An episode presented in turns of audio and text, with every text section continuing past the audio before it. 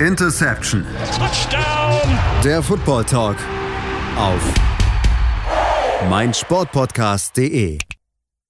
Interception der Football Talk auf mein Sportpodcast.de. Es ist vollbracht. Die Saison hat noch exakt ein Spiel und das ist der Super Bowl. Mittlerweile stehen die beiden Super Bowl-Teams fest und ähm, ich glaube tatsächlich, dass wir, beziehungsweise ich, ich bin mir sicher, und ich bin der festen Überzeugung, dass die beiden Championship Games der AFC und der NFC uns auch mal wieder mehr als genug Gesprächsstoff liefern und wir äh, dringend darüber sprechen müssen, was dort in diesen beiden Spielen passiert ist. Und das tun in dieser Folge für euch Patrick Rebin, Stefan Reichel und Sebastian Mühlenhof. Grüße euch. Grüße. Servus. Ja, ich habe es gerade eben schon gesagt. Ähm, wir hatten, sagen wir mal, ein sehr spannendes oder ein bis zum Ende durchgehend sehr spannendes Spiel und ein Spiel, das ja teilweise zumindest aufgrund von äußeren Umständen dann am Ende eben nicht mehr so deutlich spannend war. Und ich würde sagen, wir beginnen einfach chronologisch so, wie die Spiele gespielt wurden und fangen mal an mit dem NFC Championship Game zwischen den San Francisco 49ers und den Philadelphia Eagles. Das Ganze ist 31 zu 7 für die Philadelphia Eagles ausgegangen. Und ähm, die San Francisco 49ers, ja, die haben deutliche Probleme gehabt. Unter anderem auf der Quarterback-Position, Stefan. Ja, bereits im ersten Drive des, der 49ers hat sich der etatmäßige, oder nicht etatmäßige, er ist ja eigentlich auch schon der Third String Quarterback äh, Brock Purdy, aber er hat jetzt die letzten Wochen ja doch auch deutlich mehr gezeigt, dass er besser ist, wie es nur ein normaler Third String Quarterback ist. Hat sich verletzt, am Ellenbogen, war dann an der Sideline, hatte gleich auch ständig einen Eisbeutel um seinen Ellenbogen herum, weil er einfach ja mh, anscheinend starke Schmerzen hatte, wahrscheinlich das Ganze auch geschwollen war.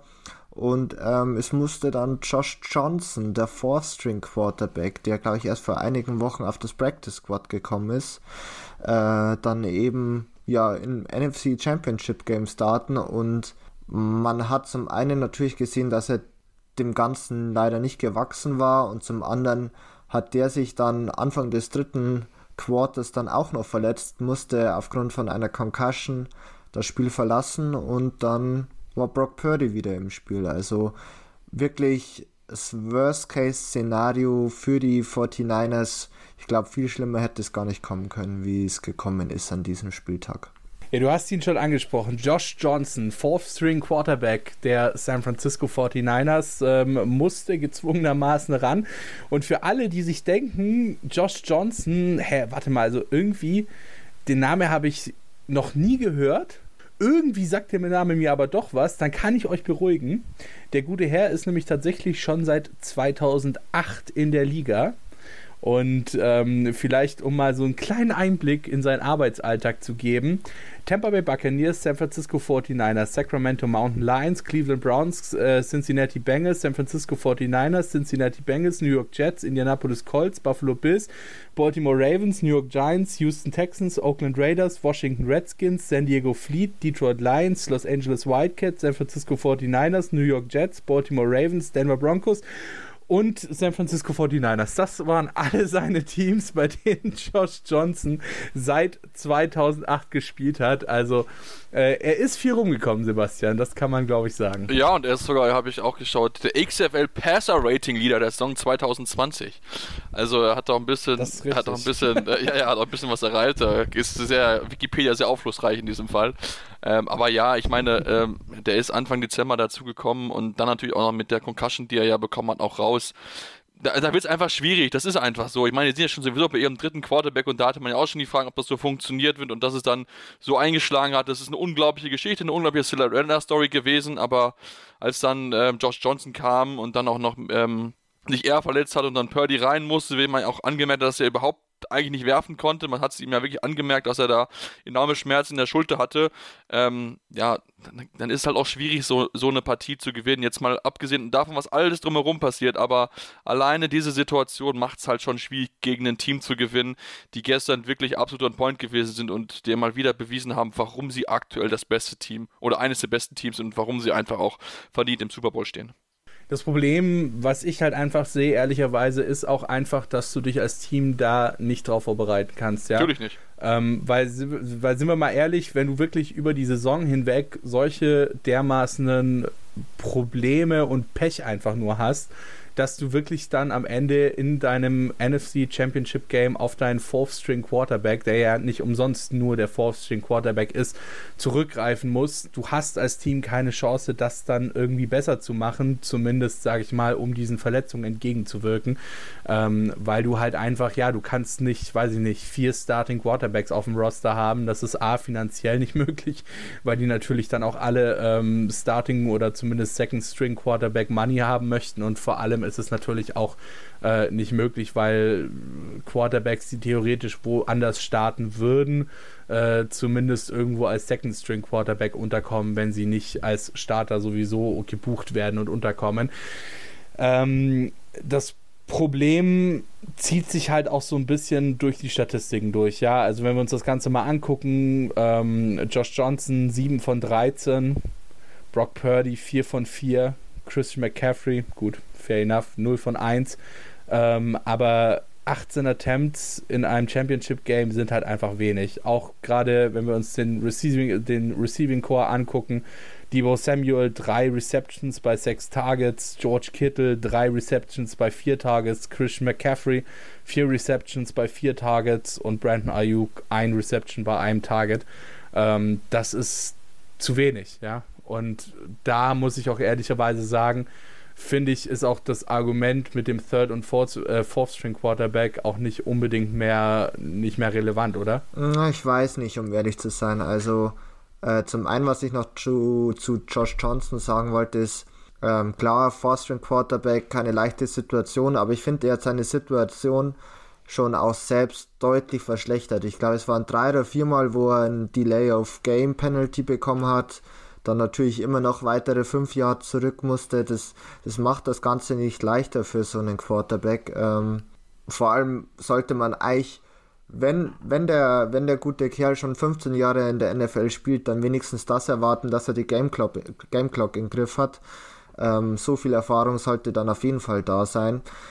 Aber mm, was man, auf, um auf deine Frage zurückzukommen, Patrick, schon beachten muss, ist, dass ja wirklich diese Verletzung auch von Josh Johnson Anfang des dritten Quarters passiert ist. Also eigentlich eine ganze Halbzeit musste man mit Brock Purdy auf Quarterback spielen, wo man einfach wusste, dass der wirklich keinen Ball mehr werfen kann. Und ähm, somit war man natürlich einfach auch auf das Rushing Game angewiesen oder man hatte einfach keine Alternative mehr. Man musste bei dritten und lang rushen oder im Endeffekt Screams, äh, Screens oder irgendwelche ähm, Endarounds und ja, verschiedenste Plays einfach kreieren, äh, um einfach ja auch diese mittleren und tiefen Pässe zu vermeiden, weil die einfach nicht möglich waren.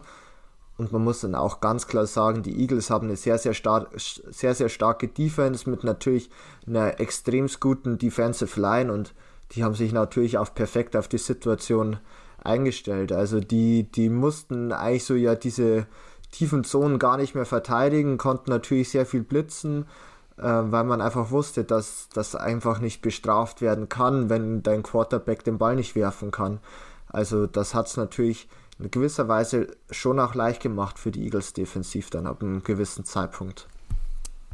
Du hast gerade die Defensive der Eagles angesprochen. Ich würde an der Stelle auch nochmal, Sebastian, gerade ganz kurz über die Defensive der 49ers sprechen. Ähm, ich meine, theoretisch, theoretisch sprechen wir bei der, bei der Defensive der 49ers über eine der besten der Liga. Ja, so. Ähm, das finde ich, hat man auch am Anfang des Spiels so ein bisschen gesehen. Es stand ja relativ lange dann auch 7 zu 7. Das kam ja dann wirklich erst in der zweiten Halbzeit, ähm, dass, dass, die, dass die Eagles da so abgegangen sind und ähm, dann eben Punkte um Punkte um Punkte gescored haben.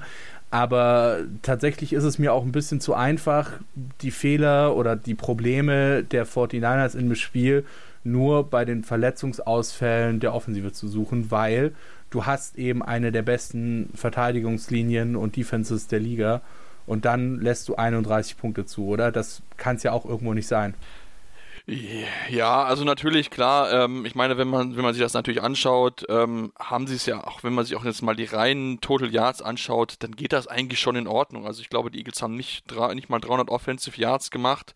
Das Problem ist halt natürlich, was halt mit dazukommt, du hast die, die Turnover, die du natürlich bekommen hast, die, den Fumble kurz vor der Halbzeit, woraus die Eagles äh, ja, Kapital geschlagen haben. Also hast schon mal sieben Punkte, die die Defensive natürlich nicht mehr so aufhalten kann. Aus der Position wird es halt dann ganz, ganz schwierig. Also von daher, ich fand es ich fand es auch, sie waren sie waren in Ordnung, sie waren nicht so überragend, vielleicht, wie man es vielleicht hätte erwarten können. Sie haben es aber trotzdem, finde ich, eigentlich relativ gut gemacht. Ähm, ich, mich hat halt dann, zwischenzeitlich war es mir dann ein bisschen sehr viele Strafen. Also das muss man schon auch sagen, dass für mich die 49ers Defense dann einfach zu viele Strafen gemacht. Ich glaube, die hatten in einem Drive drei Stück. Ähm, dann natürlich noch klar, dann gab es noch ein bisschen Nettigkeiten, die dann ausgetauscht worden sind. Wir hatten zwei Situationen, wo ganz, ganz viele Menschen ganz, ganz viel zueinander zu sagen zu hatten und sie dann auch ein bisschen emotionaler geworden geworden sind und auch ein bisschen, äh, dann auch ein bisschen jetzt die Fäuste geflogen sind, aber wir haben ja Trent Williams, der ejected wurde, ebenso wie auch der äh, K1 Williams war es, glaube ich, von den Eagles, wegen ähm, Über Überhärte wegen Unsportlichkeiten, aber ähm, ja, das ist für mich auf jeden Fall bei den Niners so das Thema, dass die Defense eigentlich in Ordnung war, aber sie halt einfach nicht diszipliniert genug agiert haben, um in so einem Spiel zu gewinnen. Und das hat mit Sicherheit viele Gründe. Ne? Man kann auch über Schiedsrichter reden in dem Fall, ob dann da zu viel Frust mit dabei gewesen sind, aber das kennt man so von den 49ers, glaube ich, einfach nicht, dass die so undiszipliniert sind ähm, und sich da so von beeinflussen lassen, sage ich es mal so. Ja, es ist halt die Frage, ne? Also war es jetzt dann auch wirklich so zum einen mal diese, diese überbordenden ähm, Gefühle, wie auch immer man das ausdrücken möchte, ähm, die ja dann eben auch zu diesen zwei Rudelbildungen da geführt haben. Ähm, war es die Verletzung? Weil ich meine, du bist zwar, du bist zwar, du bist zwar als Defense-Spieler bist du, bist du nicht so in der Offense mit drin, aber dich trifft das natürlich auch, wenn dann dein Etat, also in dem Fall etatmäßiger Starting Quarterback, theoretisch dritter Quarterback, aber ihr wisst, was ich meine, sich verletzt und dann der theoretisch vierte Quarterback, aka Backup deines Starters, sich auch noch verletzt. Ähm, ob das dann wirklich so in den Köpfen der Defense-Spieler drin ist, weil gleichzeitig müssen sie ja aber auch verstehen, dass es dann, wenn es in der Offensive offensichtlich nicht läuft oder nicht laufen kann, einfach nur weil halt alle verletzt sind, basically, ähm, dann weißt du ja, okay, hey, jetzt ist es an mir als Defense abzusteppen und eben dann den, den Sieg als Defense zu holen. Genau, und ich meine, wie gesagt, das ist, das können, das kann diese Unit auch, das wissen wir ja, ne? Das ist natürlich aber auch noch ein Thema. Dann hattest du äh, Fred Warner, der ja kurz äh, sich früh verletzt hatte, die ja zurückgekommen ist. Du hattest Nick Bosa, ich glaube, der zweimal verletzt vom Feld gegangen ist. Dann hast du insgesamt, wie gesagt, elf Strafen. Letzte Woche hattest du ganze drei gegen Dallas. Also das sind so, so viele Kleinigkeiten, glaube ich, einfach, die dieses Rolle, die Rolle gespielt haben. Ich weiß nicht, wie du das siehst, Stefan, aber das ist irgendwie so, so mehrere Faktoren einfach, glaube ich. Ja, also das ist mir halt auch aufgefallen. Also man muss natürlich schon auch sagen, die 31 Punkte, das war schon auch ein bisschen begünstigt. Man muss sicherlich darüber sprechen, dass die Philly Offense jetzt auch nicht super gut war, das Spiel. Also Jalen Hurts ja auch nur für 121 Yards geworfen. Aber es war ja einmal ein Face Mask Penalty dabei, 15 Yards, dann äh, ich glaube ja mehrfach äh, Hands to the Face, 5 Yards. Also das waren so viele Strafen, wie du schon gesagt hast, Sebastian, die sich aufsummiert haben, die einfach es auch für die Eagles dann leicht gemacht hat, das Field dann in gewisser Weise öfters äh, runter zu marschieren. Und natürlich muss man auch sagen, der Josh Johnson Fumble Ende des zweiten Quarters an der eigenen 25 oder 30 Yard, äh, Yard Line tut natürlich auch weh, wenn du dann den Eagles halt eben noch so das kurze Feld anbietest. Ich meine, es stand ja, glaube ich, mit 1,26 auf der Clock im zweiten äh, Quarter ja noch 7 zu 7 und auf einmal haben die dann innerhalb der letzten eineinhalb Minuten zwei Touchdowns noch erzielt, die Eagles. Ähm, es ging dann schon sehr schnell das Ganze. Und es waren einfach gleich viele Faktoren, die da reingespielt haben, dass man natürlich aber auch als Defense-Spieler vielleicht etwas ich würde fast sagen, übermotiviert ist, weil man weiß, man muss auch einen gewissen Impact einfach liefern, weil ich meine, die sind ja auch Realisten, die wissen, dass die Offenses alleine dies an diesem Spieltag nicht reißen wird, sie in den Super Bowl zu bringen. Und dass man vielleicht dann einfach, ja, auch, ich sag mal, an der Grenze des Legalen natürlich operiert, ist ganz klar. hat halt leider nicht funktioniert oder die Strafen wurden halt dann im Endeffekt, ist halt dann leider zu den Strafen gekommen und war dann halt natürlich in Summe einfach bitter für die 49ers der ganze Abend und ich glaube auch für die Fans. So, also ich glaube auch als neutraler Fan hat man sich das Spiel einfach nicht so gewünscht. Also es war natürlich sehr früh entschieden und man wusste einfach, dass das Spiel relativ schnell durch ist oder dass die Eagles das gewinnen, weil einfach ja die Umstände so schwierig waren für die 49ers und immer und immer schlechter wurden. Absolut. Wir gehen an der Stelle mal ganz kurz in eine kleine Pause und dann melden wir uns gleich wieder hier bei Interception der Football Talk auf mein Sportpodcast.de und ich glaube, da müssen wir auch mal noch mal ein bisschen ausführlicher über die Offensive der Philadelphia Eagles in diesem Spiel sprechen. Damit sage ich bis gleich. Da sind wir auch schon wieder zurück hier bei Interception der Football Talk auf mein Sportpodcast.de. Wir sprechen natürlich über die Championship Games und wir haben schon mal angefangen und zwar mit dem NFC Championship Game, das am Ende, man muss es so sagen, die Philadelphia Eagles sehr, sehr deutlich, nämlich mit 31 zu 7 gewonnen haben. Und wir haben jetzt gerade schon relativ viel über die San Francisco 49ers gesprochen, dann lass uns doch jetzt mal ein bisschen mehr über die Eagles sprechen. Ähm, Stefan, du hast es gerade eben schon angerissen, du fandest die Offensivleistung der Eagles jetzt auch nicht unbedingt überzeugend und ich kann nicht anders als dir dazu zustimmen. Ja, ähm, Jalen Hurts, äh, 25 Attempts, 15 Completions ist okay. 121 Yards, kein Touchdown, keine Interception und ein Passer-Rating von 72,2. Jetzt hat mich nur gerade kurz meine Sehstärke im, im Stich gelassen. Brauchst eine Brille, äh, 72,2 Passer-Rating. Ich, ich habe eine Brille. Ach so. Ich, ich habe du hast eine stärkere Brille also. ich, brauche eine, ich brauche eine Lupe für meinen Laptop. Okay. Ja, äh, Stefan, äh, nicht besonders gut die Leistung. Nee, also man muss, finde ich, zum einen sagen, das Passing-Game war zum Teil irgendwie ein bisschen sloppy. Also AJ Brown, ich glaube, waren zwei, drei Pässe dabei, die er nicht gefangen hat. Jalen Hurts vor allem im Deep Passing-Game entweder den Receiver weit überworfen, also da war, glaube ich, sogar ein, zwei Mal die Möglichkeit für einen äh, wirklich langen Touchdown vorhanden oder wirklich für ein Big Play vorhanden und das wurde einfach nicht ausgenutzt durch Overthrows. Auf der anderen Seite, das Rushing Game war in Ordnung. Man hat wirklich ähm, ja die Handoffs wirklich geschert zwischen Kenneth Gan äh, Ganwell und Miles Sanders. Jalen Hurts auch elfmal selbst gelaufen, habe ich ein bisschen überraschend gefunden. Er meinte ja auch vor dem Spiel noch, dass er noch nicht bei 100% ist, dass man dann das Risiko eingeht, vor allem auch im dritten und vierten Quarter noch so viel mit ihm zu laufen, obwohl eigentlich der Sieg ja zu dem Zeitpunkt schon größtenteils ungefährdet war, fand ich ein bisschen fahrlässig, um ehrlich zu sein. Ähm, das waren einfach jetzt nicht die besten Leistungen, würde ich sagen. Klar, man muss schon auch immer noch sagen, die Defense der 49ers ist natürlich auch immer noch sehr gut in Summe. Also da waren auch verschiedenste Plays dabei, ähm, der Defensive Backs zum Beispiel, die wirklich sehr, sehr gut waren. Ähm, einmal hat er oder hat auch Devonta Smith äh, den Ball fallen gelassen, was auch für ein Big Play gesorgt hätte.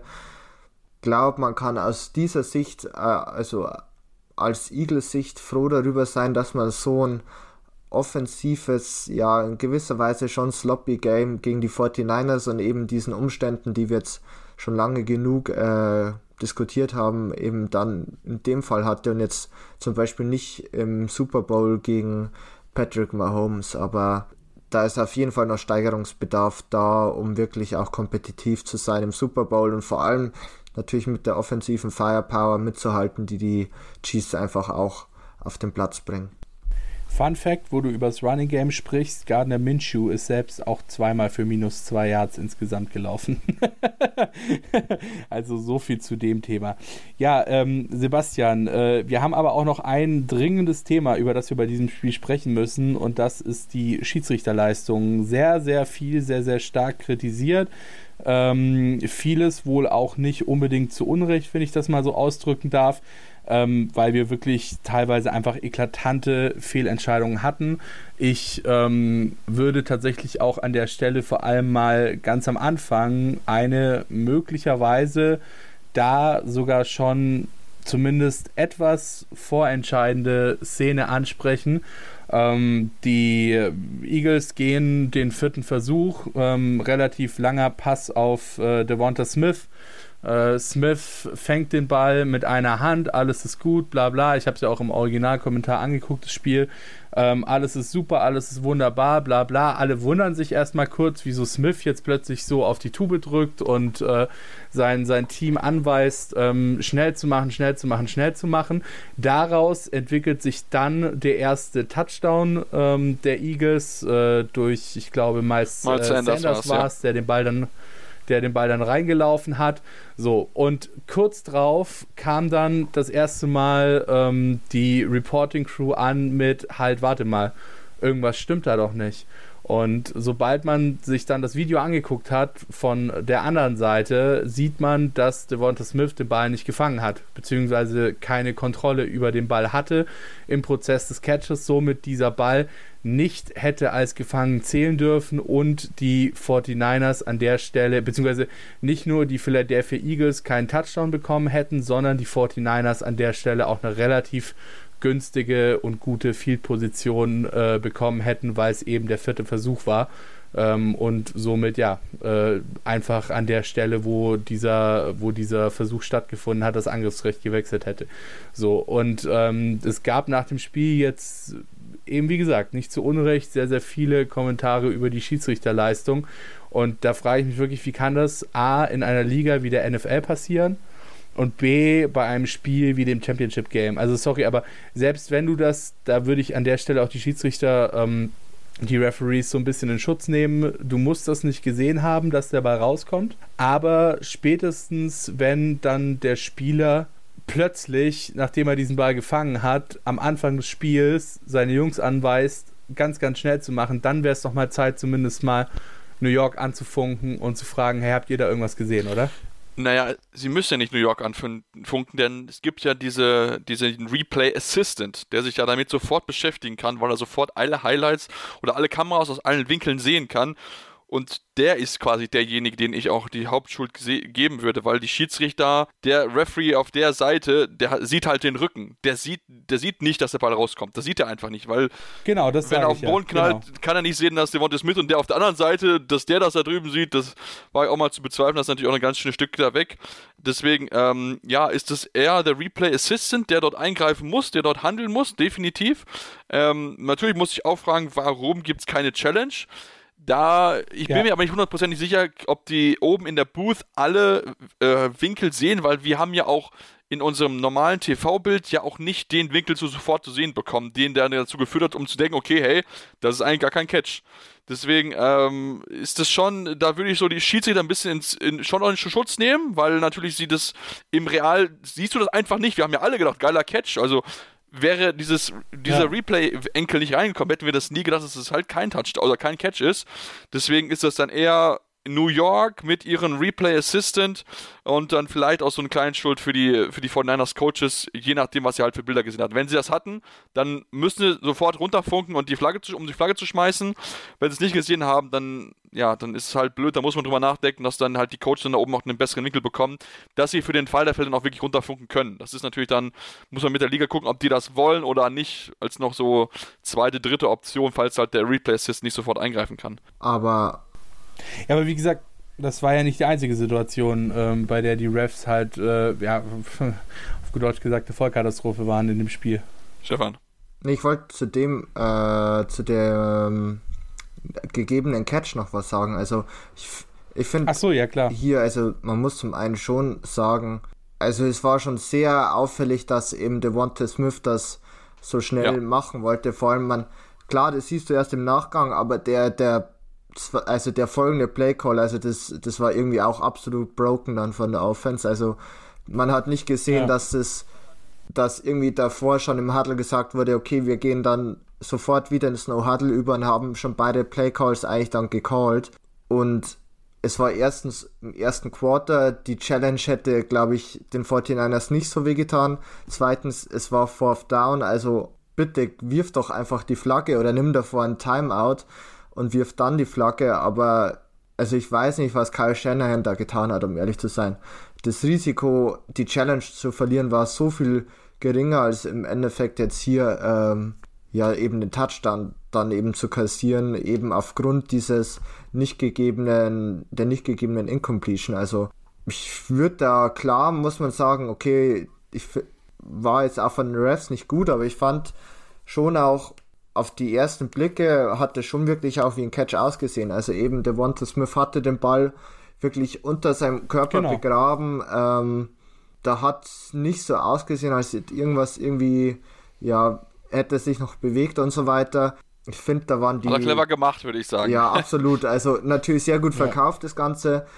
Und ich finde halt die äh, Entscheidungen im anderen Spiel, also die Referee-Entscheidungen deutlich, deutlich schlimmer im Endeffekt, weil es halt vielleicht auch einfach deutlich enger war als in dem Spiel, aber trotzdem muss man natürlich auch sagen, dass sich irgendwie so die Linie der äh, Referees über die ganze Saison durchzieht, dass es einfach manchmal wirklich, wirklich fragwürdig ist, was die pfeifen. Und ich glaube da einfach es auch nicht genug Konsequenzen gibt, dass eben Referees schneller ausgetauscht werden oder eben für ihre schlechte, für ihre schlechten Leistungen dann wirklich auch äh, mal kritisiert werden seitens der NFL an sich, weil es eben sonst nur von Fans oder den Spielern erfolgt wird und dann halt auch ganz schnell bei den Spielern im Endeffekt ja mal ja, ein Penalty dann eben noch ausgesprochen wird.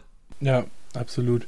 Ähm, aber deswegen habe ich auch gerade eben gesagt, also ähm, für mich trifft da eben nicht die Referees, die es hätten sehen können auf dem Feld, die Schuld, weil wir das alle ja auch nicht gesehen haben mit eben dieser ersten Einstellung, ähm, die ja, sage ich mal, dann auch eher die, die Sicht der, der Referees war, sondern halt wirklich einfach auch dieses Zusammenspiel aus, Devonta Smith steht auf und hat es plötzlich ganz, ganz, ganz, ganz eilig im ersten Quarter, Anfang des Spiels. Wieso, wieso hat er es da eilig so, ne? Allein da hätte es halt bei Kyle Shanahan schon, schon irgendwie klicken müssen. Und ähm, wie du schon sagst, es ist ja nichts verloren, prinzipiell ähm, im ersten Viertel dann auch mal eine ne Challenge gegebenenfalls zu verlieren. So. Zumal die Eagles ja, Aber ich glaube, zumal die Eagles ja kurz, hm? kurz später auch gemacht haben. Also die haben ja auch bei ja, dem, als die, dieser Incomplete Pass, die erst gegeben wurde, wo sich ja Brock Purdy verletzt hat, war ja dann auch äh, die sofort ja. Challenge geworfen und dann ist der Fumble gewesen und das haben sie dann ja auch zu ihrem Vorteil. Also haben jetzt da keine Punkte rausgemacht, aber haben sie dann ja auch gesagt, okay, hey, das ist keins und dann haben sie entsprechend schnell die Entscheidung getroffen. Klar, er hatte ein bisschen mehr Zeit vielleicht, weil es dann halt nicht schnell, schnell, schnell ging, aber man kann auch in der, man kann auch im ersten Play eine Flagge schmeißen. Also Jo, absolut. Aber da würde ich sagen, äh, an der Stelle war es das mal mit dem Spiel der Philadelphia Eagles und San Francisco 49ers, weil wir hatten ja gestern auch noch ein zweites Spiel, ähm, das wir uns jetzt an dieser Stelle angucken müssen. Und das war tatsächlich sogar zumindest vom Ergebnis her das interessantere Spiel. Das war nämlich das der Cincinnati Bengals gegen die Kansas City Chiefs. Und ich muss schon ein bisschen sagen, ich bin den Kansas City Chiefs so ein bisschen böse, darüber, dass sie mir jetzt hier meinen Einstieg vermasselt haben. Ich wollte jetzt hier nämlich, hätten die Cincinnati Bengals gewonnen, dann hätte ich jetzt an der Stelle tatsächlich die Joe Burrow versus Patrick Mahomes Diskussion aufgemacht. Ähm, das hat sich jetzt so ein bisschen relativiert, dadurch, dass die Kansas City Chiefs gewonnen haben. Aber nichtsdestotrotz war es ein verdammt spannendes Spiel, über das wir an der Stelle sprechen müssen. Und ähm, deswegen würde ich sagen, an der Stelle, Stefan, ähm, wie hast du dieses Spiel wahrgenommen? Wie hast du dieses Spiel äh, erlebt? Ja, zum einen weniger punktreich wie erwartet bei den beiden Defenses, äh, Offenses, die man auf dem Spielfeld hatte ich würde sogar sagen, von den Bengals offensiv auch hier etwas enttäuschend. Ähm, da hatte man auch viele Chancen im Endeffekt dann ja liegen gelassen oder eben man hatte ja auch noch am Ende des vierten Quarters die, selbst die Möglichkeit eben den Game-Winning Drive äh, zu starten, hat aber das eben dann nicht geschafft. Und auf der anderen Seite natürlich muss man schon auch klar sagen, also natürlich ein riesen Respekt an Patrick Mahomes, dem man es meiner Meinung nach ganz klar angesehen hat, dass er nicht zu 100% fit ist, dass es einfach äh, dem Fuß nicht gut geht, dass er eben so eine brutale Leistung abgeliefert hat, für über 300 Yards geworfen, zwei Touchdowns. Und somit, ja, auch hier müssen wir sicherlich später nochmal über die Referees reden, aber auf ersten Blick ein deutlich würdigeres äh, Championship Game, wie es im Endeffekt in der NFC der Fall gewesen ist. Ja, ähm, Sebastian, das ist ja auch, ich weiß, es zieht sich ja auch schon so ein bisschen durch die Saison, dass wir irgendwie in der AFC auch so ein bisschen geil, geil, geil, geil, geil und in der NFC ist eher so ein bisschen low-key, oder? Also ich meine, dass das AFC Championship Game jetzt auch so von den Namen her irgendwie größer war, war ja auch davor schon der Fall, fand ich für meinen Geschmack persönlich so. Ja, also es, es war vielleicht auch schon einfach aufgrund der, der Quarterback-Situation auf jeden Fall das spannende Duell, weil du halt so gefühlt natürlich die beiden Quarterbacks auf einem gleicheren Niveau hast, als was jetzt Jalen Hurts und Brock Purdy erwarten wirst. Auch wie gesagt, wenn Brock Purdy das wirklich bisher so gut gemacht hat. Aber denke, dieses Spiel war überraschend defensiv geprägt. Ich war sehr überrascht, wie stark die, die Defense der Chiefs gewesen ist, die auch mit vielen Rookies gespielt hat. Also das war wirklich so etwas, was mich sehr, sehr überrascht hat. Und vor allen Dingen, worüber wir halt reden müssen, ist es halt genau dasselbe Problem bei den Bengals gewesen wie auch im letzten Jahr in den, in den entscheidenden Spielen oder beziehungsweise auch hinten raus, dass einfach die Offensive Line nicht standgehalten hat, 5 6 bekommen. Äh, Chris Jones konnte so ein bisschen machen, was er wollte, in Anführungsstrichen.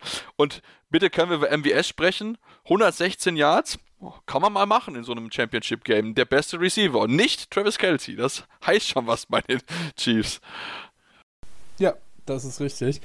Ähm, es ist so ein bisschen, ja, ich weiß nicht, also ich finde es halt tatsächlich auch an der Stelle mit den Bengals so ein bisschen schwierig zu bewerten, ähm, weil wir auch einfach bei den Bengals jetzt so ein bisschen gesehen hatten, dass die wieder in alte Muster zurückgefallen sind. Ja, gerade was zum Beispiel die O-Line angeht, Stefan, oder? Ja, also, wo man letzte Woche ja sehr positiv davon oder darüber überrascht war, wie gut denn die Bengals Offense gespielt hat, war diese Woche einfach Chris Jones ein absoluter Troublemaker. Also der hat es wirklich geschafft, die O-Line zu finessen und eben wahnsinnig viel Druck auf Joe Burrow eben auszuüben.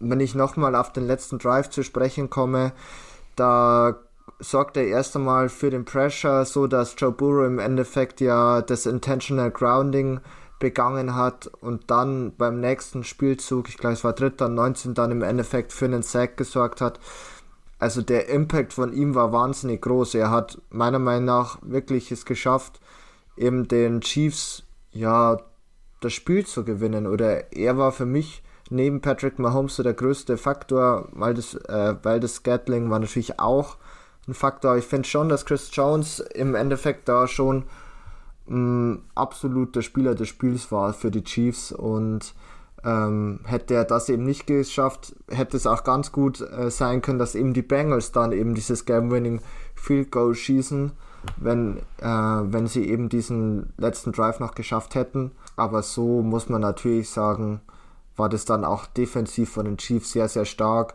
Ein bisschen überraschend auch, um ehrlich zu sein, dass sie es eben so gut geschafft haben, die Offense zu limitieren. Ja, Absolut. Ähm, die Offense limitieren ist an der Stelle auch ähm, ein ganz gutes Stichwort, weil äh, Joe Burrow, es war nicht sein bestes Spiel, um es mal so zu sagen. 41 Attempts, 26 Completions. Ja, ist okay. Ein Touchdown, zwei Interceptions und ein Quarterback-Rating von 70,2. Ähm, das haben wir schon besser gesehen. Oder Sebastian? Ja, natürlich. Gerade natürlich auch, weil er ja bisher seine drei Playoff-Auswärtsspiele äh, allesamt gewonnen hat und damit natürlich auch hätte noch, äh, noch mal ein bisschen was mehr machen können, nochmal als äh, erster oder als erster Quarterback seit 1950 mit vier, äh, vier Auswärtssiegen in die Playoffs starten, in seine Playoff-Karriere starten können. Aber ähm, ja, also ich denke auch, er wird selber wissen, dass er nicht, nicht ganz zufrieden ist mit seiner Leistung. Er hat, hat wirklich unter, unter konstantem Druck gestanden. Wir haben es angesagt, Chris Jones, neun Pressures gehabt in der, in der Partie. Also der war wirklich äh, ja, ein ganz, ganz wichtiger Faktor und man hat nicht immer gute Tage, das ist halt auch mal so. Das muss man einfach noch mal so einem jungen Quarterback zustehen. Ich meine, der ist in, seinem, in einer dritten Saison. Da ist halt Patrick Mahomes, auch wenn er vielleicht angeschlagen ist mit seinem Knöchel, doch schon das bisschen erfahrenere. Deswegen, ähm, ja, schade für ihn, für Joe Burrow, der ja auch eigentlich sehr gut ausgesehen hat, bisher gegen die Chiefs, aber diesmal hat es halt einfach nicht gereicht. Da war seine Leistung einfach nicht gut genug. Ja, deswegen habe ich ja auch schon gesagt, ähm, das Spiel hat mir hier so ein bisschen meinen Einstieg vermasselt, weil eigentlich wollte ich nämlich ganz gerne jetzt die, die Burrow und Mahomes-Diskussion aufmachen, aber ja, es wäre halt an der Stelle ein bisschen lächerlich, äh, nach dem Spiel äh, diese Diskussion aufzumachen. Insofern äh, schwierig. Aber ich denke mal, wir haben auch bei dem Spiel genug andere Themen, äh, worüber wir sprechen können und vielleicht auch sprechen müssen. Das Ganze tun wir aber nach einer kurzen Pause hier bei Interception Football Talk auf meinsportpodcast.de. Bis gleich. Und da sind wir auch schon wieder zurück hier bei Interception Football Talk auf meinsportpodcast.de. Diese Folge geht bei uns natürlich alles oder dreht sich bei uns natürlich alles um die Championship Games. Einmal das der NFC und einmal das der AFC. Das der NFC haben wir schon besprochen. Da sind die 49ers mit ihrem, ja, zeitweise vierten, dann wieder dritten Quarterback, lassen wir das, äh, ziemlich untergegangen gegen die Philadelphia Eagles mit 31 zu 7. Und äh, beim Spiel der, beim Championship Game der AFC äh, zwischen den Cincinnati Bengals und den Kansas City Chiefs war es zumindest spannender. 20 zu 23.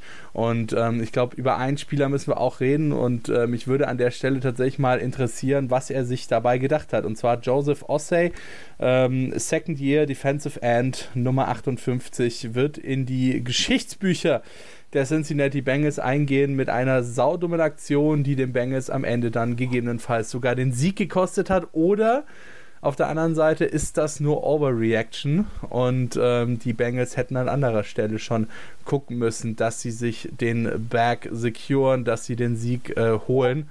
Und äh, die Aktion von, von Joseph Ossey war dann nur noch sozusagen die Spitze des Eisbergs, wo er dann eben äh, ja, ein extrem unnötiges Roughing the Passer bekommen hat, ganz am Ende des Spiels, ähm, als er den ja, Defenseless, beziehungsweise eigentlich schon im Ausstehenden oder sich befindenden äh, Patrick Mahomes nochmal so dermaßen reingescheppert ist und ihm eine mitgegeben hat, äh, dass die Refs gar nicht anders konnten, als ein Roughing the Passer zu geben an der Stelle, Stefan. Ja, ich habe es ja schon angesprochen. Also ich fand schon, dass die Bengals eben davor ganz klar die Chance hatten, das Spiel zu entscheiden, es in der eigenen Hand hatten. Ähm, da kann man sicherlich das Ganze kritisieren, dass sie es eben nicht geschafft haben. Äh, man kann sicherlich auch Ossay dafür kritisieren, dass sie eben diesen unnecessary Roughness äh, Penalty eben für den gesorgt hat, den Chiefs nochmal 15 Yards gegeben hat und sie so in Field Goal Range gebracht hat. Aber das war natürlich schon Game Deciding und es ist natürlich für so einen Second Year Player, glaube ich, wirklich ganz, ganz hart. Man hat es auch danach sofort gemerkt, wie leid ihm das Ganze tut, wie sehr eben an seiner eigenen Entscheidung nagt. Und auf der anderen Seite fand ich es eben sehr schön, wie sich eben auch seine Mitspieler vor ihm gestellt haben und ihn eben auch geschützt haben ähm, ihn unterstützt haben und ich glaube, dass man eben aus dieser Situation lernt. Es ist natürlich immer brutal, wenn man ja so ein Spiel auf ein Play dann eben zurückführt, das eben dafür gesorgt hat, dass man eben nicht in den Super Bowl steht und dass man eben dann der Auslöser für das Ganze war.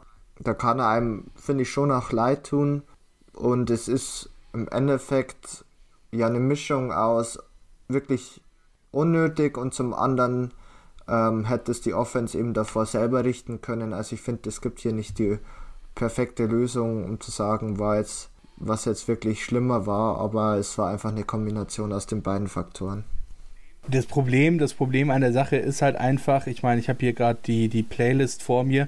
Es war bei 17 Sekunden Patrick Mahomes, wie gesagt, bei der 42 oder auf der 42 ähm, von Cincy gestoppt. Dann kommt eben dieser Roughing the Passer, dieser dumme Hit von Ossay. Dann gibt es ein Penalty, 15 Yards nach vorne und dann schießt Butker eben dieses 45 Yard Field Goal. Ähm, und wenn wir uns halt überlegen, davor wäre es ein 60 Yard, 60 Yard Field Goal gewesen ohne dieses Foul. Ähm, dann ist das halt wirklich na, die Szene, die am Ende eben dafür gesorgt hat, dass das Spiel nicht unentschieden ausgegangen ist, weil ich würde mich an der Stelle festlegen und sagen, dass Harrison Butker, auch wenn er ein guter Kicker ist, kein 60 Yard Field Goal geschafft hat. Ja, vor allem nicht in dem Wetter, ne? Also es war ja auch ein bisschen windig, es war glaube ich auch relativ ja. kühl in Arrowhead. Ah, das ist schon, das ist schon eine Herausforderung, in so einem Wetter dann 60 Yard zu schießen. Also im Dome kann man mit Sicherheit drüber sprechen, dass er das hinbekommt, aber natürlich Open Window in der Situation mit dem Druck 60 Yards, also das ist natürlich schon noch, schon noch eine Herausforderung. Und ähm, ja, der junge Mann ist es, äh, ja, muss er, muss er aufpassen, dass er sich normal macht. Ich glaube, das wird er jetzt auf jeden Fall auch gelernt haben, die Lektion. Zumal er sich auch, glaube ich, so ein bisschen, glaube ich, dann selbst dabei auch verletzt hat, weil er ihn ja, glaube ich, dann, glaube ich, auch in die Bank dann reinfällt, glaube ich, und sich auch noch das Knie hält. Also, ja, ähm, ja das war, war ein Play, was ich will jetzt nicht sagen, so ein bisschen das wir gespielt haben bei den Bengals, dass sie halt einfach in den entscheidenden Situationen halt nicht das richtige Play gemacht haben. Und deswegen halt reicht es am Ende halt nicht, weil in einer Situation und auch in mehreren kleineren Geschichten dann, die sind halt einfach dann nicht so, nicht so gut gelaufen. Und klar, wir reden auch da natürlich über Schiedsrichter oder so, aber ähm, in der Situation war es wirklich der Spieler, der hätte wegbleiben müssen. Ich wollte gerade sagen, also vor allem in dieser Situation war es ja auch vollkommen berechtigt, einen Roughness übrigens. Also das, das war halt Roughness. einfach oder, oder, oder ja out of bounds geschubst, oder geschubst sogar, Roughness, ähm, Genau, genau, genau. Aber es war auf jeden ja. Fall der richtige Call, da an der Stelle das Foul zu geben und eben dann in dem Fall Unnecessary Roughness zu callen. Ähm, aber trotzdem hat uns dieses Spiel ja oder gibt uns dieses Spiel jetzt im Nachhinein auch wieder die Möglichkeit, über die Schiedsrichter zu reden, Sebastian, oder? Ja, es ist irgendwie, es ist irgendwie, irgendwie schlimm. Irgendwie. Ich meine, ich mache ja auch, der eine oder andere Witze wissen, ich mache ja auch Handball, da haben wir auch gefühlt über die ganze Weltmeisterschaft über Schiedsrichter gesprochen. Jetzt muss ich auch hier wieder über Schiedsrichter sprechen, weil einfach Situationen mit dabei sind, die ja, ich anders sehe, die man anders rangehen muss, die natürlich auch für Diskussionen sorgen. Und das ist natürlich etwas, worüber wir nicht reden sollen. Denn die Aufgabe des Referees, ich weiß das ja auch, es ist alles richtig zu machen und halt möglichst unauffällig zu sein. Und immer wenn du dich über einen Schiedsrichter unterhalten musst, weißt du, da ist irgendwas etwas schiefgelaufen. Und ähm, das ist dadurch, dass wir das schon die ganze Saison über so ein bisschen halt machen, ist das natürlich auch natürlich jetzt so ein Spiegelbild, dass wir dann auch in den entscheidenden Spielen darüber reden müssen, dass halt ähm, kontroverse Calls mit dazugekommen sind. Und natürlich gerade in so einem engen Spiel kann natürlich so ein Call auch ein Spiel in eine oder andere Richtung kippen. Es ist vor allem halt auch, oder das Problem an der Sache ist halt vor allem auch in meinen Augen, ähm, als Schiedsrichter, sage ich mal, solltest du nicht in einer Position sein, dass du sagst, hey, ähm, meine Calls entscheiden Klar, das Spiel. Natürlich. Weißt du, wie ich meine? So, also du, du bist als Schiedsrichter bist du das Neutrum und nicht die Person, die am Ende das Spiel entscheidet. Und ähm, dann läuft schon gewaltig schief. Aber die Frage ist halt, äh, wieso das auch in einer Liga wie der NFL eben so gehäuft vorkommt. Ich meine, um jetzt mal so, sozusagen auf meiner Seite den Exkurs zu ziehen, ja, in der NBA gibt es auch häufiger mal kontroverse Da gab es am Wochenende eine richtig kontroverse. Ähm, ich wollte gerade sagen, wie zum Beispiel jetzt am Wochenende ähm, das Foul von Jason Tatum an LeBron James ähm, ganz am Ende des Spiels zwischen den Celtics und den Lakers. Ähm, aber sie tre sie treten eben nicht in dieser krassen Häufigkeit auf oder sind in dieser krassen Häufigkeit dann auch wirklich spielentscheidend, wie jetzt äh, dann auch in der NFL oder jetzt auch eben in diesen beiden Spielen äh, passiert ist. Ja, es war schon, also wie gesagt, ich fand es im ersten Spiel klar, da waren jetzt, wir haben jetzt nur über die eine gesprochen, da waren es natürlich schon noch ein paar mehr, das mit der Skycamp zum Beispiel, um es noch kurz anzuschneiden. In diesem Spiel war es jetzt schon extrem. Aber wenn ich jetzt so ein bisschen zurückblicke, hm, war es halt auch in der Regular Season schon so der Fall. Mir fällt jetzt so aus dem Kopf heraus nur eben das Spiel der Falcons gegen die Buccaneers ein, wo am Ende ja auch dieser Roughing the Passer Call eben gegeben wurde gegen die Falcons und im Endeffekt ja dann gleich auch das Field Goal oder es eben zur Field Goal Range geführt hat und die Chiefs, äh, die, nicht die Chiefs, sondern die äh, Buccaneers das Spiel gewonnen haben, was eben auch schon sehr, sehr kontrovers diskutiert wurde damals. Es hat vielleicht halt, oder es hat halt ganz klar in der Regular Season noch nicht so die krassen Auswirkungen, wie es eben in der NFC oder dem AFC Championship Game. Für, für ein Team, für viele Spieler steht halt so viel im Endeffekt auf dem Spiel und dass eben das dann durch Referees kaputt gemacht wird, ist halt so unfassbar bitter. Und man sieht natürlich in den Playoffs immer, die besten oder die besten Teams und dass eben das nicht durch das äh, von Referees oder den besten Referees irgendwie so ein bisschen äh, unterstützt wird, ist halt dann irgendwie schon fragwürdig oder sollte halt dazu führen, dass die äh, NFL hier einfach mal ihre Prozesse überdenkt und einfach halt auch schaut, wer hat in der Regular Season wirklich gut funktioniert als Referee, ähm, wie können wir auch im Endeffekt nochmal die Replays besser machen, dass eben nicht mehr so viele kontroverse Calls gemacht werden. Gibt, ich finde, da gibt es noch einige Anpassungsmöglichkeiten seitens der NFL, um es möglichst fair zu machen für beide Teams. Ja, und ich, ich, ich, ich finde, Absolut. wenn ich da noch eingreifen kann, ja ich sage mal ganz ehrlich, die Referees wollen ja mit Sicherheit keine Fehler machen. Also ich glaube, du willst ja nicht, glaube ich, als Referee, dass du in jeder Talkshow ab Montagmorgen in, in, in den USA rauf und runter diskutierst, dass du einen schlechten Call machst oder nicht. Äh, und ich möchte mit Sicherheit auch Schiedsrichter, jeder macht Fehler. Ne? Wir alle Menschen, sind alle Menschen, machen alle Fehler, dass das nicht 100% immer jeder fehlerfrei ist. Das ist auch klar, natürlich gerade im Sport werden natürlich Fehler dann natürlich viel häufiger und viel offener von mehr Leuten diskutiert, als wenn du jetzt, keine Ahnung, an der Kasse beim Aldi sitzt und vielleicht vergisst, ein, eine Sachen rüberzuziehen oder was irgendwie was falsch eintippst. Das ist natürlich so Kleinigkeiten, die jedem passieren. Das ist einfach so. Ähm, und ich finde natürlich aber auch, wenn wir auch über die Schiedsrichter sprechen, die halt natürlich auch richtige Calls machen müssen, Dinge auch sehen müssen, ne? Wie jetzt zum Beispiel das mit, der, mit dieser Skycam, wo man natürlich aber sagen muss, dass Liga dafür sorgen muss, dass man eine Skycam sieht, ob sie getroffen wird, was ja ein absoluter Witz in diesem Fall ist, muss man halt auch da über Liga sprechen. Das ist halt natürlich damit zu tun, okay, wie coache ich die Schiedsrichter, wie sind die Regeln, sind die klar genug, müssen wir vielleicht noch Regeln auch in der Form anpassen, um sie noch weniger kontrovers zu machen. Ich meine, wir reden ja im Fußball auch wild über Handregeln und was auch immer. Wir haben ja auch jahrelang über Catch gesprochen in der NFL. Was ist ein Catch, was ist kein Catch? Da muss man vielleicht auch nochmal drüber reden und äh, im Endeffekt einfach gucken, was muss man besser tun im Schiedsrichterwesen, weil ich glaube, mit dem Bild, das jetzt in dem äh, Championship-Game passiert ist, oder in beiden eigentlich, ich glaube nicht, dass es das Bild, was die NFL nach draußen vermitteln möchte, dass wir uns über Schiedsrichter unterhalten und dann das eigentliche Spiel an sich in, die, ins Hinter, in den Hintergrund rückt. Ja, ähm, da, da gebe ich dir absolut recht, ja. Und ähm, deswegen habe ich das auch vorhin so gesagt, äh, in einer Liga wie der NFL, weil du eben nicht nur in den USA, sondern auch mittlerweile in Europa eine wirklich exponent oder eine, eine wirklich exponierte Rolle einfach einnimmst als Sportliga. Ähm, du verfügst über wahnsinnige Kapitalreserven und ähm, da musst du dir halt einfach wirklich irgendwas einfallen lassen, um vielleicht auch deinen Referees dann am Ende den Job zu erleichtern, beziehungsweise eben von Ligaseite dafür zu sorgen, dass äh, die Referees solche Entscheidungen gar nicht erst treffen können.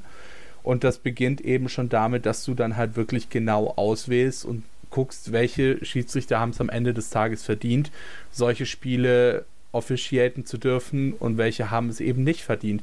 Ich meine, das sehen wir auch im Fußball regelmäßig bei Weltmeisterschaften, Europameisterschaften zum Beispiel, ähm, dass da halt wirklich äh, im, äh, in der ja, nein, aber weißt du, dass, dass da halt wirklich in der Vorrunde ein ganzer Pool an Schiedsrichtern pfeift und dann ausgesucht wird, wer am besten gepfiffen hat, der macht dann die Hauptrunde, die K.O.-Phase ähm, und dann eben davon nochmal abgehen, wer sich da einen Fehler leistet, der kann direkt danach, nach dem Spiel, eigentlich nach Hause fliegen, ähm, weil er dann eben für diese Weltmeisterschaft, Europameisterschaft nicht mehr gebucht wird und eben auch kein weiteres Spiel mehr pfeifen darf.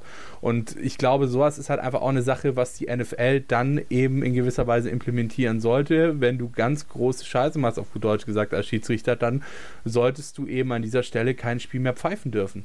Ähm, erstmal, keine Ahnung, ob man das schon in die Regular Season überträgt oder dann zumindest in den Playoffs und wenn wir eben in Richtung Super Bowl gehen, um solche Fehler dann auch eben zu vermeiden, beziehungsweise da halt die Referees, die einfach nicht gut sind in ihrem Job, auch, auch auszusortieren, weil natürlich gibt es auch immer Leute, die halt einfach nicht gut sind in ihrem Job und das kannst du dir in der freien Wirtschaft halt auch nicht erlauben, ne? Wenn du nicht gut in deinem Job bist, dann wirst du halt gefeuert. Ist so, fertig, Ende aus, Mickey Mouse. Ja, natürlich. Und das es ist halt so. Wenn du halt nicht gut genug ist, dann muss man halt über neue Leute nachdenken. Und klar, da muss man sich halt auch gucken, weil natürlich auch College Football und NFL Football wieder was anderes sind von den Regeln her. Muss man vielleicht auch darüber nachdenken, ob man sich vielleicht ein bisschen, noch ein bisschen annähert in der Form oder so, ähm, um dann vielleicht noch einen größeren Pool an potenziellen NFL-Schiedsrichtern zu bekommen. Aber es ist halt, man muss sich damit beschäftigen jetzt in, diesem, in dieser Offseason, weil so kann es nicht weitergehen. Also kurz zusammengefasst, liebe NFL, wenn ihr das hier hört, ähm, wir würden uns als Officiating Crew ähm, bewerben. ähm, wir können das, wir kennen die Regeln und ähm, wir würden auch garantiert nur die Spiele der Patriots zu ihren Gunsten verpfeifen. Und die äh, Falcons. Ähm, Falcons. Ansonsten, Falcons. Und, und die Falcons, okay. Ansonsten, ansonsten sind wir voll, okay, gut. Und wenn Giants. wir dann Kevin noch mit reinnehmen, natürlich äh, dann auch die, äh, die, die Giants. Ja, Frederik hat Pech gehabt. Die Seahawks, mein, für die Seahawks pfeifen wir nicht. ja, genau richtig. Die machen wir einfach nicht so. Die mögen wir nicht. Aber ansonsten sind wir, ansonsten sind wir voll Voll parteiisch. Voll, voll, äh, voll unparteiisch. es läuft. Also NFL, falls ihr eine neue Officiating Crew braucht, ruft einfach an. Meine, meine Telefonnummer oder Sebastians Telefonnummer findet ihr sowieso unter unseren, unter unseren Folgen. Also insofern alles easy. Nein, aber es ist halt wirklich, ne, also es ist halt einfach irgendwo müßig. Äh, dass wir, wie du Sebastian gerade vorhin ja schon gesagt hast, uns wirklich jede Woche irgendwie über dieses scheiß Thema Referees und Officiating unterhalten müssen. Ähm, und es kann halt einfach nicht sein, dass das in einer Liga wie der NFL so passiert. Ja, aber jetzt weg davon. Wir hoffen für den Super Bowl einfach mal das Beste und wir wissen mittlerweile, die beiden Teams für den Super Bowl stehen fest. Das sind auf der einen Seite die Kansas City Chiefs, äh, die Vertreter der AFC sozusagen im Super Bowl, und auf der anderen Seite die Philadelphia Eagles, die Vertreter der NFC im Super Bowl. Ich persönlich habe super viel Bock auf das Spiel. Ähm, ich hoffe natürlich an der Stelle, dass sich Patrick Mahomes Knöchel bis dahin wieder zumindest so ein bisschen normalisiert ähm, und dass wir dann am Ende auch wirklich einen geilen und spannenden Super Bowl zwischen diesen beiden Teams bekommen. Ich glaube, theoretisch die Anlagen in den Teams sind da. Es sind beides Teams, die über den Verlauf der Saison gesehen auf jeden Fall ähm, sehr verdient in diesem Endspiel im Super Bowl stehen. Und ähm, deswegen freue ich mich sehr darauf und äh, bedanke mich an der Stelle bei euch beiden. Und das war's mit den Championship Games. Äh, schaut doch gerne mal in unsere alten Podcasts rein. Gerne auch am Anfang der Saison natürlich, äh, beziehungsweise vor der Saison, gerade wenn wir dann über unsere ähm, über unsere Hot Takes zum Beispiel gesprochen haben oder auch unsere äh, Season Predictions. Äh, vielleicht könnt ihr uns dann ja überführen, dass wir dort Scheiße gelabert haben, aber ich glaube nicht. und falls doch, dann schaut gerne mal auf unseren Social Media Kanälen vorbei, at InterceptionFT bei Twitter und bei Instagram und Interception der Football Talk natürlich bei Facebook. Damit sind wir raus und äh, wünschen euch eine, ein schönes NFL-freies Wochenende, weil wie jedes Jahr das komische Ding, was dazwischen irgendwie stattfindet und sich Pro Bowl nennt, existiert einfach nicht. Oh, in neuer Form, in neuer uns. Form jetzt aber. In, in neuer Form zugegebenermaßen ja, aber es ist trotzdem immer noch für mich persönlich relativ uninteressant. Oder? Also ich persönlich, mich, mich catcht es gar nicht so. Das ist, ich, ich lese auch vor allem in letzter Zeit häufig, was die NBA sich von der NFL abschauen kann und denke mir dann aber auch immer so, jo, also der erste Punkt wäre mal, dass die NFL sich bei der NBA das All-Star Weekend abschaut, weil das halt um einiges geiler ist, ehrlicherweise, als dieses also komische, als dieser komische Pro Bowl. US-Sportarten hat wirklich die NFL die schlechteste All-Star Week. Also auch in der MLB mit dem Home Run Derby und die Challenges in der NHL und natürlich die NBA auch, NBA auch. Also ist alles so viel besser wie das von der NFL. Aber die Frage ist halt, wie willst du das machen? Also du kannst, glaube ich, in so einem physischen Sport nicht einfach mal eine Woche dazwischen tun, wo im Endeffekt dann die Spieler nochmal gegeneinander spielen, was vielleicht sogar mehr Relevanz hätte. Da wäre wahrscheinlich das Verletzungsrisiko zu groß oder würden sicherlich alle Owner nicht äh, dem Ganzen zustimmen. Und das Einzige wäre halt vielleicht die Woche nach dem Super Bowl, aber ich weiß halt nicht, ob das auch so viel mehr Sinn macht. Naja, gut, ich meine, die Spieler, die im Super Bowl stehen, die sind ja sowieso nicht beim Pro Bowl mit dabei. Ja, also ist natürlich insofern. trotzdem die Frage, ob du es so spät machen musst. Ne? Aber gut, aber ich meine natürlich, die Frage ist natürlich, okay, was, was willst du an, an coolen Dingern machen? Willst du, keine Ahnung, äh, viel Goal Weitschießen machen oder, äh, keine ja Ahnung, ich werfe mit dem. Tic-Tac-Toe, Field Goal ja. gab's ja, es ja, also die Drills an sich sind ja okay, aber es. Also ich glaube, was, was mich, ich glaube, was mich mit am meisten stört, ist so ein bisschen das Layout von dieser ganzen Veranstaltung. Ähm, weil es wirkt da halt irgendwie, ich weiß nicht, bei der NBA wirkt es halt trotzdem kompetitiv. Also gerade wenn wir uns irgendwie, keine Ahnung, so die Skills Challenge angucken, den Three-Point Contest, den Dunk Contest und so. Und es ist halt dann auch gerade natürlich mit dem Dunk Contest irgendwo auch alles sehr, sehr spektakulär. Ähm, und irgendwie, weiß ich nicht, bei der NFL, wenn die Jungs da rumlaufen, als ob sie gerade auf einem Fishing-Trip wären, so. Es, es wirkt einfach, es wirkt einfach so, als ob die selber diesen Pro Bowl überhaupt nicht ernst nehmen würden und einfach nur Bock haben, mit Kumpels aus anderen Teams mal eine Woche einzusaufen. So. Und quasi einfach diesen Fishing-Trip dann in diesen Pro Bowl verlegen. Und das ist einfach irgendwie so, das weiß ich nicht, das catcht mich gar nicht. So. Ich will dann schon auch so ein bisschen zumindest Competitiveness und äh, so ein bisschen Ernsthaftigkeit und klar, du kannst Spaß haben und so weiter, ist ja in der NBA auch so, aber ich finde, die Challenges sind einfach irgendwie geiler angelegt und die Spieler haben da mehr Bock drauf gefühlt und es ist einfach kompetitiver als irgendwie in der NFL. So, deswegen, ich glaube, das ist so das größte Thema, was, was mir irgendwie diesen Pro Bowl immer so ein bisschen verhagelt. Aber gut. Äh, möchte ich, aber noch, ich möchte auch noch erwähnt haben, dass Armand Russell Brown als Nein. erster Deutsche beim Pro Bowl mit dabei ist. Also es sollte auf jeden Fall hier nochmal okay. positiv erwähnt werden. Stark. Alles klar. Dann würde ich sagen, an der Stelle war es das. Äh, ich bedanke mich, wie gesagt, nochmal bei euch beiden. Hört nochmal in unsere alten Podcasts rein. Schaut auf unseren Socials vorbei. At InterceptionFT bei Twitter und Instagram. Und natürlich Interception Football Talk auch bei Facebook. Bis dann. Ciao, ciao. Interception. Touchdown. Der Football Talk auf meinsportpodcast.de.